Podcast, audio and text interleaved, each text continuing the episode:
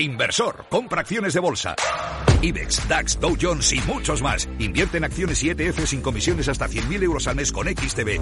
Abre tu cuenta 100% online en solo 5 minutos. Un broker, muchas posibilidades. XTB.com. A partir de 100.000 euros al mes, comisión del 0,2%, mínimo 10 euros. Invertir implica riesgos.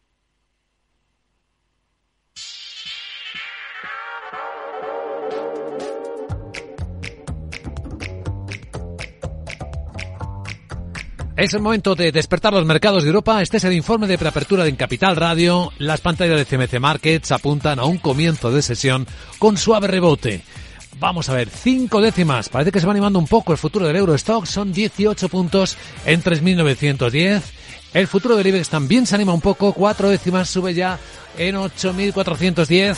El futuro americano, el SP, un poquito menos, tres décimas de subida, 10 puntos, sube el SP en 3.856, después de un comienzo de año bastante tibio, como todos ustedes saben. Hoy tenemos eh, un espectáculo de subida de nuevo en China, en Hong Kong. La subida a punto de cerrar del Hansen es del 3,2%, con Alibaba disparado después de que el regulador chino le haya abierto por fin la puerta a Ant a su rama financiera, para poner en marcha la ampliación que necesita para su negocio de finanzas del consumo, de financiación de consumo eh, que recuerdan que hace dos años fue interrumpida cuando planteaba una enorme operación de salida a bolsa. Aunque Japón es verdad que ha vuelto hoy a la negociación y ha cerrado con una caída del 1,5% con un mal dato de eh, las factorías de la industria japonesa. El índice PMI que elabora el banco Jinbun eh, pues ha caído a mínimos de dos años. Sandra Torrecillas, buenos días. Buenos días y tenemos eh, ya sobre la mesa datos de cómo están evolucionando los precios y ojo porque se están moderando. Tenemos el índice de precios de importación de Alemania. Es un dato del mes de noviembre, pero ojo porque esos precios caen en tasa mensual un 4,5%. La tasa interanual sube 14,5%, pero es bastante menos de lo que había subido el mes anterior, que era más de un 23%, y es un dato mejor de lo que estaba esperando el consenso del mercado. Nos llegan también el IPC francés del mes de diciembre, caída mensual del 0,1% y la tasa anual se queda en el 5,9%, una cifra también mejor de lo que estaba esperando el consenso del mercado. Sí que ha decepcionado allí en Francia la confianza de los consumidores del mes de diciembre porque ha descendido. Y en unos minutitos vamos a ir conociendo ya los PMI del sector servicios y compuesto del mes de diciembre y por la tarde en Estados Unidos, lo más importante, las actas de la última reunión de la Reserva Federal. Los datos de Francia sí son llamativos porque estamos hablando de un frenazo en la inflación la subida esperaba la de cuatro décimas mensuales y ha sido una décima negativa. Bueno, vamos a analizar la escena con la ayuda de Iván San Félix, analista de Renta 4. ¿Cómo estás, Iván? Muy buenos días. Hola, buenos días. Bueno, ¿qué observar hoy? Porque también tenemos ahí las actas de la FED, ¿no? Que leer luego.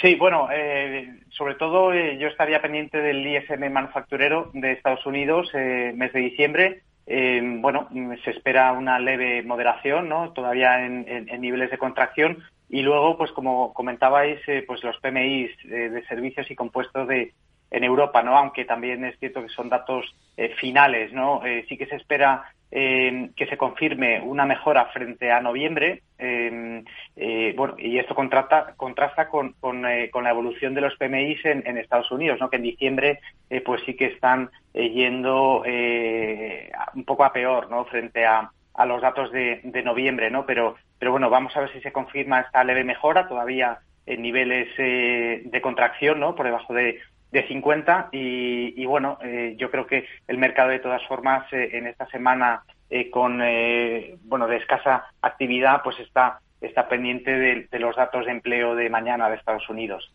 Efectivamente, da la impresión, Iván, de que las cosas que mm, teníamos el año pasado y que nos preocupaban en los mercados, las arrastramos en el comienzo del nuevo año. ¿eh? No hay punto y seguido, o no hay punto y aparte, hay punto y seguido más bien.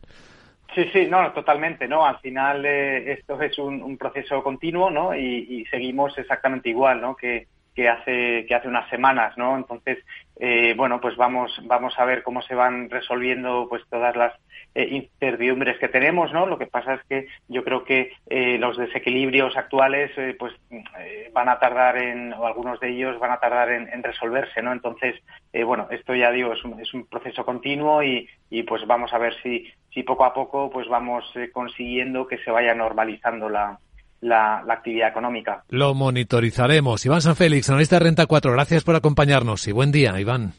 Buenos días, muchas gracias. En el radar de Capital Radio esta mañana, Sanofi, Sandra.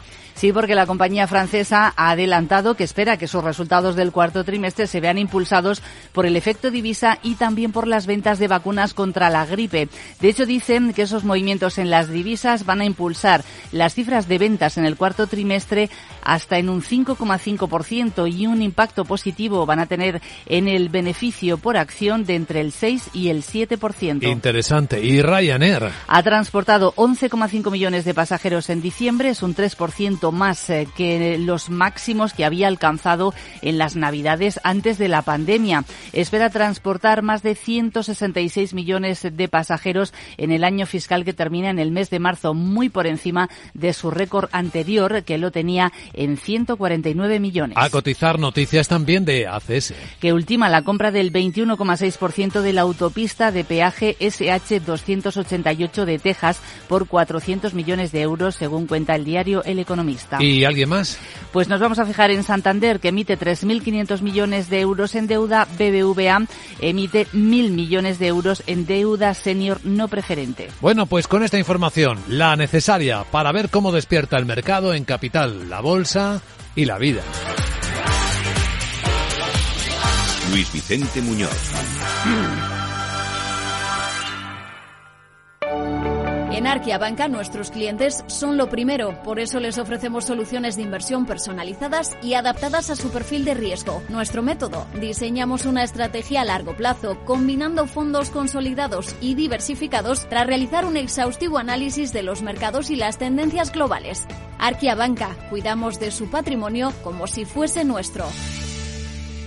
Puede consultar los folletos informativos y los documentos con los datos fundamentales del inversor en los registros públicos oficiales de la CNMV, así como en www.arquia.es y oficinas de Arquia Banca. Hey, asistente, busca cómo invertir ante la subida de tipos. Hay aproximadamente 37 millones de resultados. ¿Quieres que los lea? Uf, mejor que no. Puedes seguir buscando entre millones de contenidos, pero un asesoramiento de calidad solo te lo dará un especialista. En Renta 4 te ofrecemos un servicio de asesoramiento gratuito siempre que lo necesites. Entra en r4.com y descubre cómo te podemos ayudar. Renta 4 Banco. ¿Quieres más?